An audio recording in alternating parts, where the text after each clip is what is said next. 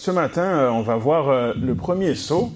Ce que j'ai compris ici, tous les premiers sabbats de, tous les premiers sabbats du mois, vous passez à travers euh, un thème du livre de l'Apocalypse. La dernière fois que je suis, que j'ai prêché ici, c'était sur l'église de Thyatire, donc les sept églises, une des sept églises. Et le livre d'Apocalypse est plein de thèmes à sept. On parle des sept esprits de Dieu, on parle des sept églises, on parle des sept sceaux, on parle des sept trompettes, puis à la fin on parle des sept fléaux. Donc euh, le chiffre 7 de la perfection revient souvent. Et aujourd'hui, on m'a invité à, partager avec vous euh, le message du premier saut de l'Apocalypse chapitre 6 et les premiers versets. Donc euh, c'est ça, c'est court. Hein. C'est juste deux versets, mais on va essayer de décortiquer un peu et de comprendre un peu ce que la parole de Dieu a à nous révéler là-dessus. Je vous inviterai à courber la tête avec moi pour une courte prière et nous allons entrer dans notre message de ce matin. Éternel, notre Père, notre Dieu, merci infiniment pour ta parole. Merci infiniment, Seigneur, pour euh, cette boussole dans cette vie. Nous vivons, comme ça a été dit dans le moment de, euh, de la bienvenue, au temps de la fin, puis chaque jour qui passe euh, nous le rappelle. Ce matin, Seigneur, nous voulons pencher sur ta parole et nous voulons que tu nous parles, nous voulons comprendre, nous voulons nous mettre dans ce bain où le Saint-Esprit peut venir nous visiter et nous préparer pour ton retour. C'est au nom de ton Fils Jésus que nous t'avons prié. Amen. Donc, euh, le premier saut. Comme vous voyez ici, euh, j'ai pris un premier saut avec une couronne parce que ça représente un peu ce que l'on va voir. Dans Apocalypse chapitre 6 et les versets 1 et 2 se trouve euh, le premier saut.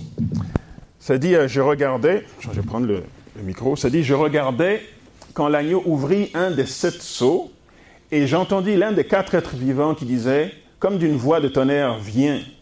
Je regardais et voici paris un cheval blanc, celui qui le montait avait un arc, une couronne lui fut donnée, et il partit en vainqueur et pour vaincre. Donc c'est ça, c'est ça euh, sur là-dessus qu'on va méditer ce matin.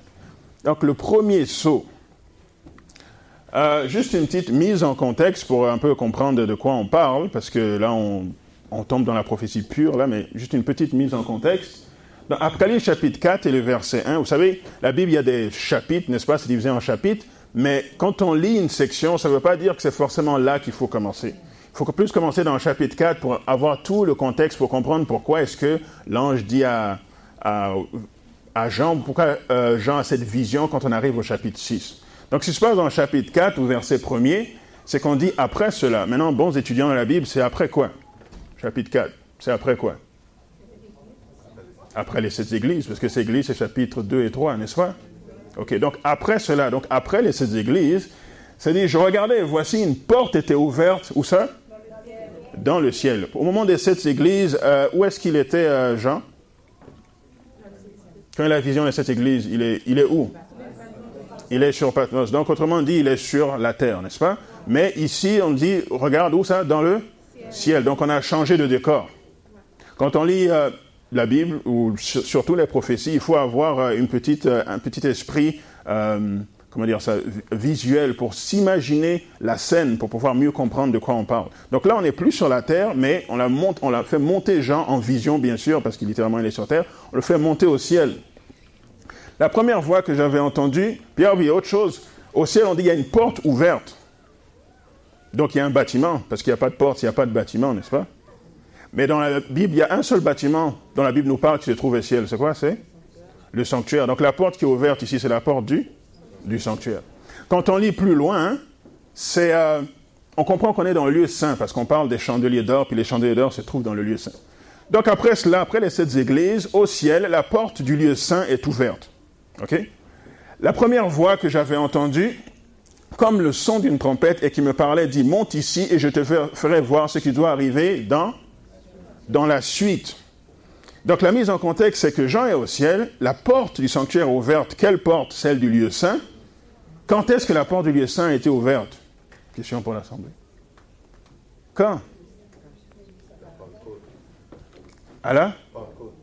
À la Pentecôte, oui. Et pourquoi?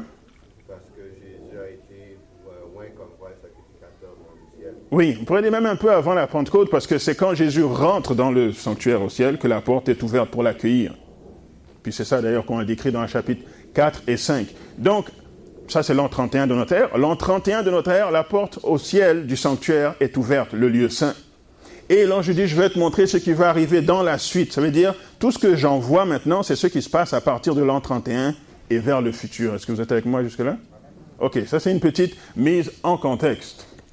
Maintenant, retournons au chapitre 6, c'est dit, euh, je regardais quand l'agneau ouvrit un des sept sceaux.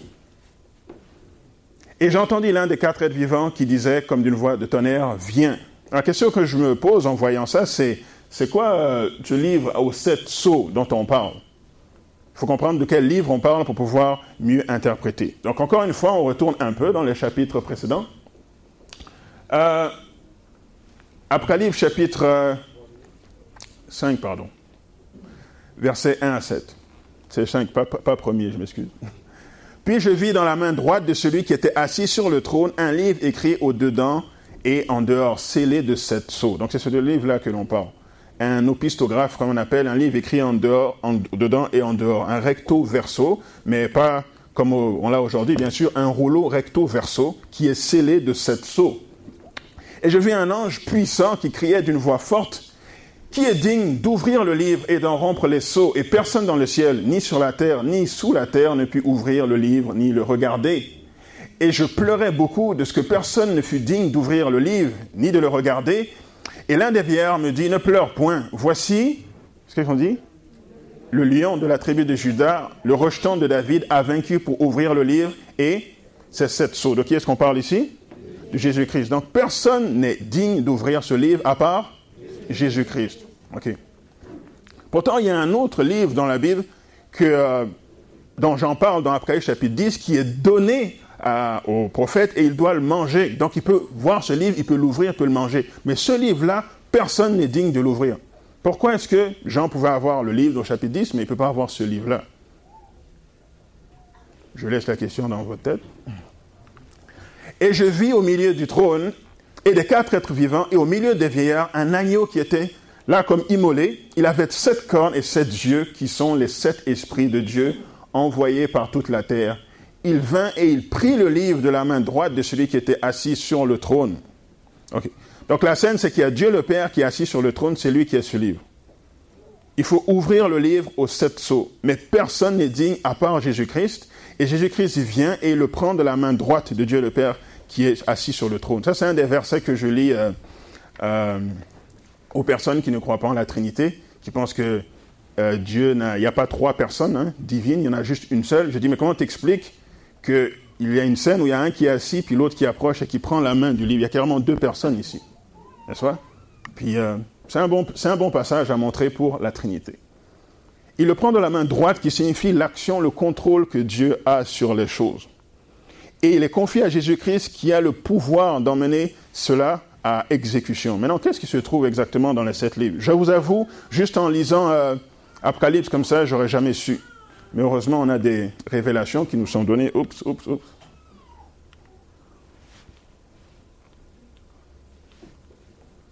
Euh, ok. Pardon, c'est dans Manuscript Releases Volume 9. Je parle, il y a pas, ça n'existe pas en français, donc c'est une traduction libre. Ça dit qu'est-ce qu'il y a dans ce livre aux sept sceaux? Cet espitographe est écrit à l'extérieur et à l'intérieur.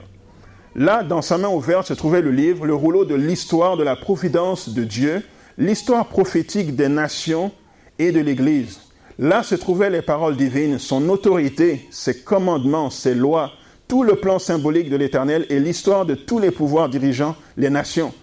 En langage symbolique s'y trouvait le rôle et l'influence de chaque nation, langue et peuple depuis le début de l'histoire de la Terre jusqu'à sa fin. Donc dans le livre, il y a absolument tous les détails de toute l'histoire de l'humanité depuis le début jusqu'à la fin. Toutes sans exception. Pourquoi est-ce que c'est seulement Jésus qui est digne de prendre ce livre? C'est parce que dans Genèse chapitre 3, nos premiers parents ont péché, n'est-ce pas? Et si Jésus ne s'était pas offert comme l'agneau de Dieu, sacrifié depuis la fondation du monde, cette histoire n'aurait jamais eu lieu. Êtes avec moi? Donc c'est parce qu'il s'offre en sacrifice, qu'il nous donne un temps pour pouvoir nous repentir, avoir une seconde chance d'aller au ciel, que cette histoire se déroule grâce à lui. C'est pour ça que lui seul est digne de prendre ce livre. Il y a d'ailleurs des interprètes qui disent que ce serait le livre de vie aussi où on trouve le nom de tous ceux qui sont sauvés. Donc tous les détails, pas juste les grandes nations, pas juste ceux qui ont eu une influence sur le peuple de Dieu, mais l'histoire du Canada, l'histoire de chaque pays d'Afrique, l'histoire d'Haïti, tous les détails se trouvent là-dedans. Et il faut ouvrir le livre qui a sept sceaux, donc tant qu'on n'a pas ouvert les sept sceaux, on ne peut pas dérouler et puis lire ce qu'il y a dans le livre, n'est-ce pas? Tu ouvres le premier, c'est pas assez, tu ouvres le deuxième, c'est pas assez, c'est seulement quand tu arrives au septième. Et à chaque sceau qui est ouvert, on ne peut pas lire une information, mais il y a un événement qui se produit. Et c'est ça qu'on va voir dans le premier sceau. Une autre citation qui dit la même chose, qui dit ce livre contenait le destin de chaque nation en détail. Maintenant, l'autre aspect qui est donné dans Apocalypse, c'est les quatre êtres vivants. Donc, on a vu, il y a le livre Sept Sceaux. C'est quoi ce livre? C'est le livre avec le détail de toute l'humanité. Jésus seul est digne parce que c'est Jésus qui permet l'histoire. Ok? Après 6 versets 1 et 2, je regardais quand l'agneau ouvrit un des sept sceaux et j'entendis l'un des quatre êtres vivants qui disait, comme d'une voix de tonnerre, viens. Donc là, on veut juste une pause sur les quatre êtres vivants parce que ça nous aide à comprendre le premier sceau. Il y a quatre êtres vivants à côté du trône de Dieu et c'est l'un de ces quatre qui dit, viens et qui montre ce qui, euh, ce qui se produit quand on enlève le premier sceau.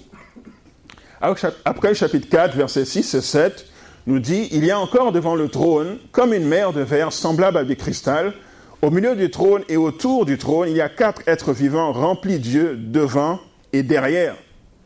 Le premier être vivant est semblable à quoi? Un lion. Le second vivant est semblable à quoi? Un veau. Le troisième être vivant est à la face Et le quatrième être vivant est semblable à un aigle qui vole. Donc voici pourquoi dans l'histoire ici on voit le veau, on voit l'aigle, on voit l'homme et on voit le lion. Mais on voit le, nous on est intéressé au premier saut. C'est que le premier il ressemble à quoi? Un lion. Merci. On avait décrit Jésus comme étant le lion de la tribu de Judas. Euh, pardon, prochaine. Les tribus euh, se retrouvaient autour du sanctuaire. Donc le centre, là où vous voyez Lévi, c'est là où était euh, le sanctuaire, parce que les Lévites officiaient dans le sanctuaire, et les tribus étaient dispersées autour. Mais il y avait principalement quatre tribus qui étaient vraiment proches qui, du sanctuaire et qui avaient leur étendard. Donc, au nord, on avait euh, la tribu euh, de Dan, représentée ici par l'aigle, l'étendard qui était l'aigle. Euh, à l'ouest, on avait la tribu ici d'Éphraïm, représentée par le veau. Au sud, on avait la tribu de Ruben, représentée par la face d'homme. Et à l'est, on avait la tribu de Judas, représentée par la face de lion. Donc chacun, de ces quatre êtres vivants représente une des facettes de l'évangile une des facettes de Jésus-Christ lui-même. Puis un exemple de ça, c'est les quatre évangiles. Je te posais la question pourquoi il y a l'évangile selon Marc, l'évangile selon Luc, l'évangile selon Jean, l'évangile selon Matthieu. Vous avez remarqué, euh, vous lisez l'évangile selon Matthieu, ça dit toujours le royaume de Dieu est semblable à le royaume de Dieu est semblable à ceci, le royaume de Dieu est semblable à cela. Ça insiste toujours sur la royauté, n'est-ce pas? Le royaume de Dieu. Donc ça, ça représente le lion de la tribu de Judas, l'aspect que Jésus est un roi qui vient pour régner. Quand vous arrivez dans l'évangile selon Marc, c'est un évangile court, il y a seulement 16 chapitres, et tout le long, on voit Jésus en action, en train de euh, faire des miracles les uns après les autres. Il n'y a pas trop de narration dans le livre de, de, Marc, il y a surtout des actions de Jésus les unes après les autres. Ça représente son aspect serviteur, le veau. Et ensuite, quand vous arrivez dans l'évangile selon euh, Luc, vous avez toute une description de la générosité de, Jésus, très humaine. Vous avez plein de détails sur les miracles. On montre vraiment l'aspect humain de Jésus, la face d'homme. Et quand vous arrivez dans l'évangile selon Jean, ça commence en disant au commencement était la parole et la parole était avec Dieu et la parole était Dieu. Tout le but de l'évangile selon Jean, c'est de montrer que Jésus-Christ est Dieu. Donc c'est la face d'aigle qui représente la divinité de Jésus-Christ. Donc les quatre êtres vivants qui sont là et qui parlent à Jean ont chacun une des facettes du ministère de Jésus-Christ et ils vont le présenter à Jean. Pourquoi est-ce que c'est pertinent pour l'étude des sceaux? C'est parce qu'il y a une séquence euh, qui est donnée dans 6 qui n'est pas un hasard. Au verset 1, c'est dit l'un des quatre êtres vivants qui disait, comme d'une voix de tonnerre, viens. Donc un des quatre dit viens. Au deuxième, c'est écrit quand il ouvrit le second son, j'entendis le quoi? Le second être vivant qui disait Viens. Au verset 5, euh, quand il ouvrit le troisième seau, j'entendis le troisième être vivant qui disait Viens. Et au verset 7, quand il ouvrit le quatrième seau, j'entendis la voix du quatrième être vivant qui disait Viens. Donc, chacun des seaux a un lien avec une des, un des quatre êtres vivants. Est-ce que vous voyez ça? Donc le premier qui dit viens, le deuxième qui dit viens pour le deuxième saut, le troisième qui dit viens pour le troisième saut, le quatrième qui dit viens pour le quatrième saut. Mais nous, comme on utilise juste le premier saut, ça dit le premier être vivant était semblable à un lion. Lion, tribu de Judas, royauté. Et qu'est-ce que l'on trouve dans le premier saut euh, Je regardais, quand l'ange ouvrit un des sept sceaux, et j'entendis l'un des quatre vivants qui disait, comme du voix de tonnerre, Viens, je regardais, voici parut un cheval blanc. Celui qui le montait avait un arc et une couronne lui fut donnée, et il partit en vainqueur et pour vaincre. Donc l'aspect royauté, l'aspect de euh, victoire est relié au premier sceau, qui est relié au premier être vivant qui a une face de lion qui représente Jésus en tant que roi. À l'époque, euh, lorsqu'un général romain avait une victoire, pour montrer qu'il avait gagné, il paradait dans la ville sur un cheval blanc. C'était vraiment un symbole de victoire, le cheval blanc. Puis pas juste euh, chez les Romains, je pense chez d'autres peuples aussi, c'était vu comme victoire, prestige. Mon grand-père avait un cheval blanc, puis quand il montait dessus, puis qu'il paradait, ça montrait que c'était le grand chef. Donc ce n'est pas juste euh, chez, les Romains que l'on trouve ça. Euh, il y a un leitmotiv qui traverse euh, les sept sceaux.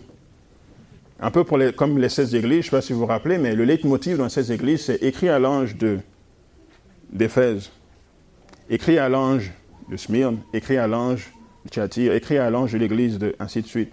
Et le deuxième qu'on trouve à la fin, c'est que celui qui a des oreilles entende ce que l'Esprit dit aux églises. Que celui qui a des oreilles entende ce que l'Esprit dit aux églises. Que celui qui a des oreilles entende ce que l'Esprit dit aux églises. Et quand on arrive dans les sept sceaux, le premier sceau, il dit viens. Le deuxième sceau, il dit viens. Le troisième sceau, il dit viens. Quatrième sceau, il dit encore viens. Le cinquième sceau, il dit jusqu'à quand? Et le sixième sceau dit il est venu finalement. Et le septième sceau, silence.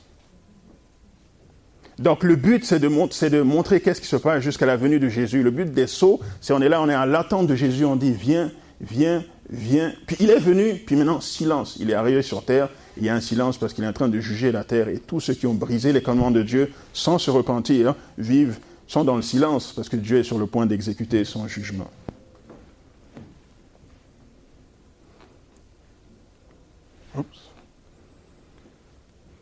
Euh, verset 2 de l'Apocalypse 6, on dit Je regardais, voici parut un cheval blanc, celui qui le montait avait un arc. L'arc ici est sans flèche. Il a un arc, mais il n'a pas de flèche. Il est sur un cheval blanc, mais on ne parle pas d'une épée. Il est sur un cheval blanc, mais on ne parle pas d'arbalète. On dit un arc, on ne parle pas de flèche. Autrement dit, c'est un symbole de conquête, mais il n'y a aucune arme vraiment offensive où vous le voyez tuer des gens vous le voyez vraiment détruire des nations pour obtenir euh, ce qu'il veut. Ça, ça représente la conquête pacifique de Jésus-Christ.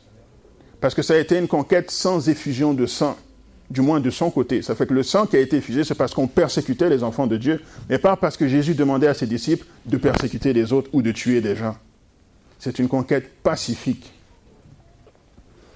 Et euh, finalement, après 6, verset 2, on dit qu'il a une, couronne lui fut donnée et il partit en vainqueur et pour vaincre.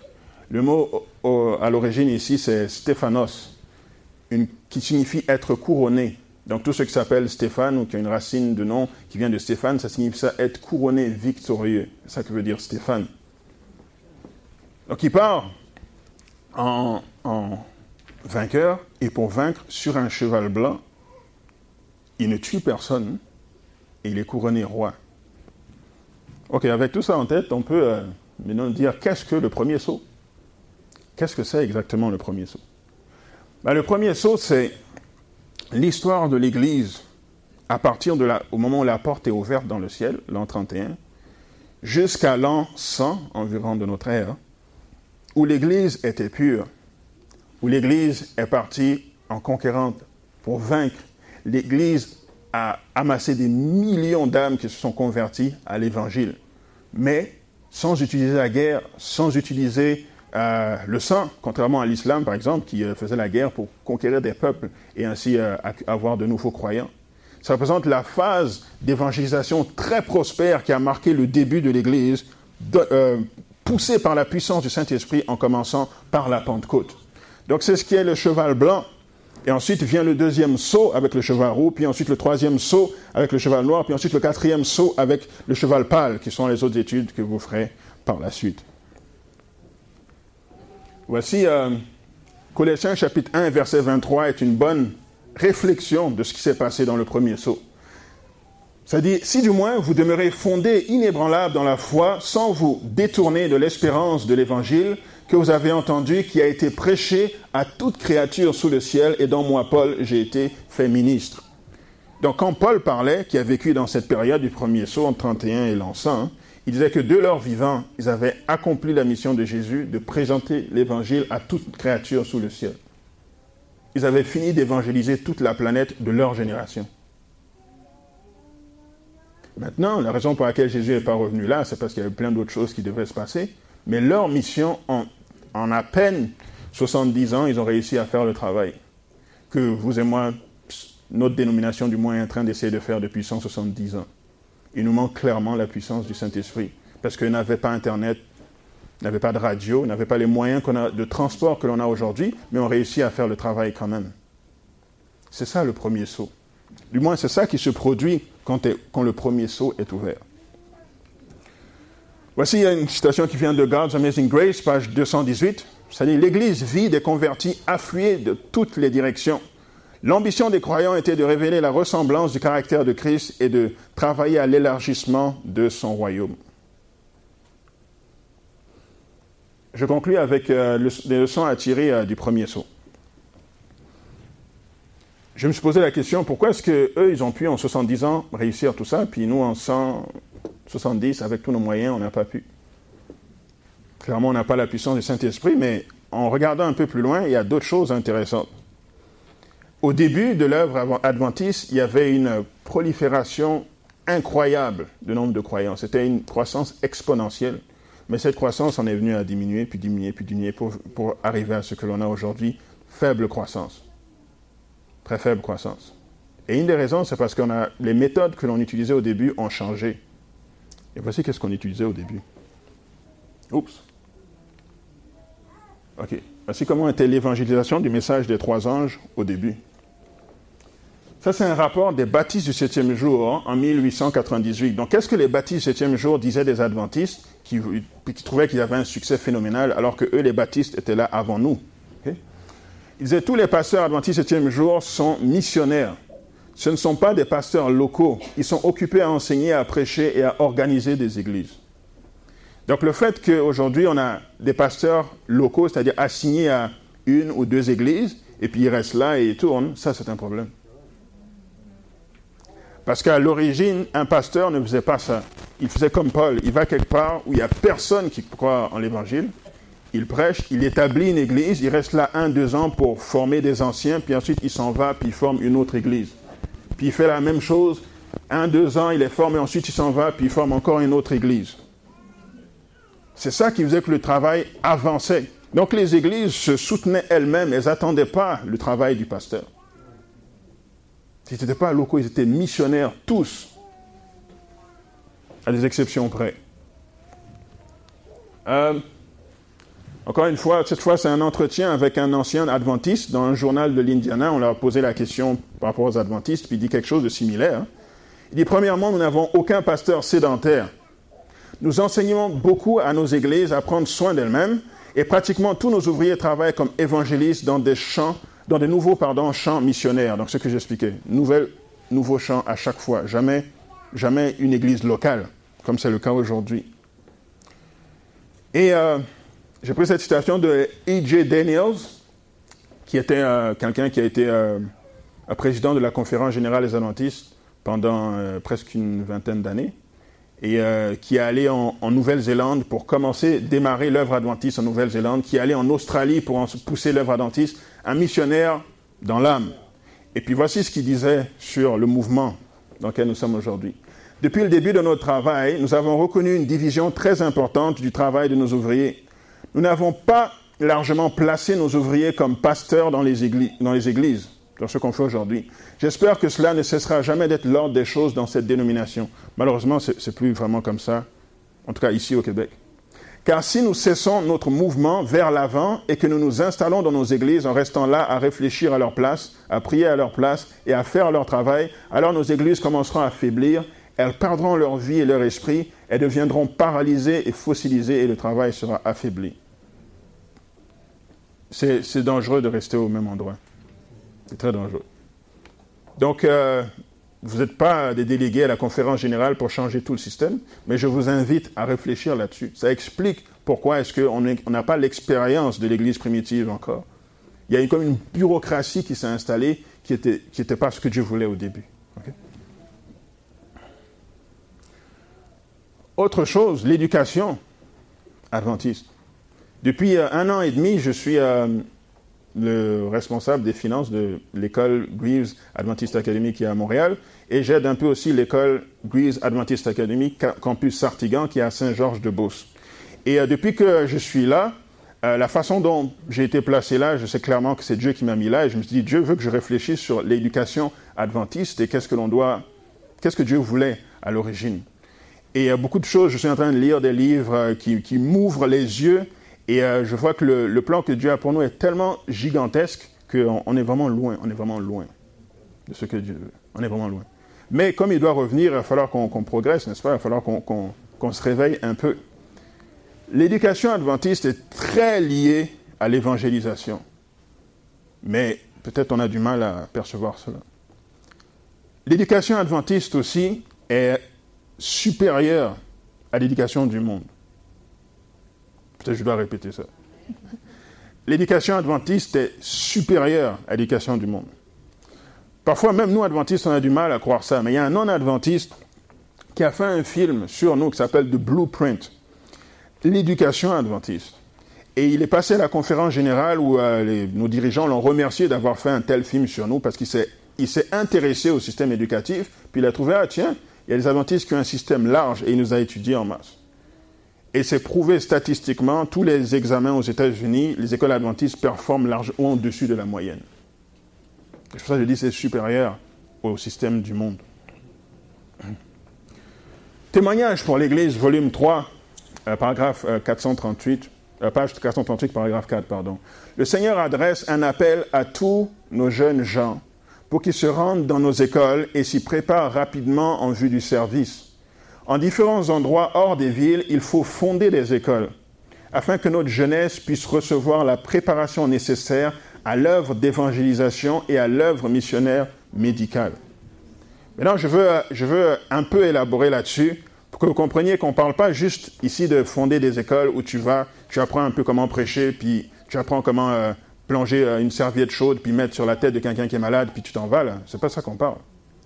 On dit de fonder des écoles, non seulement pour que les enfants soient instruits, mais pour que les gens soient formés dans tous les corps de métier qui existent afin d'évangéliser. Donc là, les gens qui sortent de ces œuvres médicales, infirmiers, médecins et autres. Comme c'était au début avec le collègue Battle Creek, où le jeune Kellogg était médecin, dirigeait le sanatorium adventiste et soignait des présidents des États-Unis. Les autres corps de métier pour l'évangélisation, ça peut être n'importe quoi, de comptable à ingénieur, à n'importe quel métier que vous pouvez imaginer. L'œuvre des écoles était là pour nous former, pour que nous fondions des institutions où les gens sont obligés de venir nous voir parce qu'on offre un service dont ils ont besoin et afin qu'on leur présente Christ. Donc le premier aspect que j'ai présenté, le premier aspect que j'ai présenté euh, du système des pasteurs, vous ne pouvez pas trop changer ça, à part réfléchir là-dessus ou si jamais vous êtes délégué à la conférence générale, mettez votre vote s'il y a un vote là-dessus. Mais pour ce qui est des institutions, vous pouvez changer ça.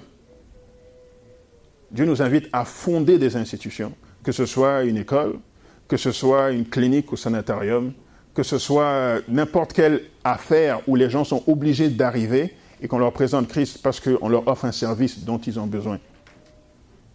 C'est un peu une honte qu'on a tellement de professionnels de la santé au Québec, mais qu'on n'a même pas une clinique adventiste, vraiment. C'est une honte qu'on ait autant d'adventistes au Québec et qu'on a juste une école à Montréal. Vous comprenez? Ça fait que tout ça, ça explique pourquoi est-ce qu'on n'a pas l'expérience du premier saut de victoire en victoire. Parce que Dieu nous a donné une mission, et on est apparemment distrait en d'autres choses. Donc on étudie, on gradue, on va travailler pour les païens, puis on donne notre dîme et offrande. Mais Dieu a plus que ça, fondé des choses basées sur mes principes, et les gens viendront à vous parce que vous offrez des services qu'ils ne peuvent pas trouver ailleurs. L'appel de Matthieu 28, versets 19 et 20, Allez, faites de toute la nation des disciples, les baptisons au nom du Père, du Fils et du Saint-Esprit, et enseignez-leur à observer tout ce que je vous ai prescrit. Et voici, je suis avec vous tous les jours jusqu'à la fin du monde. Il y a toute une grande œuvre missionnaire à faire. Donc c'est ça l'appel que Jésus a pour nous ce matin. C'est bien de voir qu'est-ce qui s'est passé euh, il y a 2000 ans, mais qu'est-ce que nous on fait aujourd'hui? Est-ce qu'on va juste euh, se contenter de juste prier comme ça, puis attendre que le Saint-Esprit tombe? Ou est-ce qu'on va aller chercher les instructions que Dieu nous a données et vraiment réaliser qu'est-ce qu'il nous a demandé de réaliser? C'est là qui, selon moi, se trouve la puissance pour avoir l'expérience du premier saut. Amen? Amen.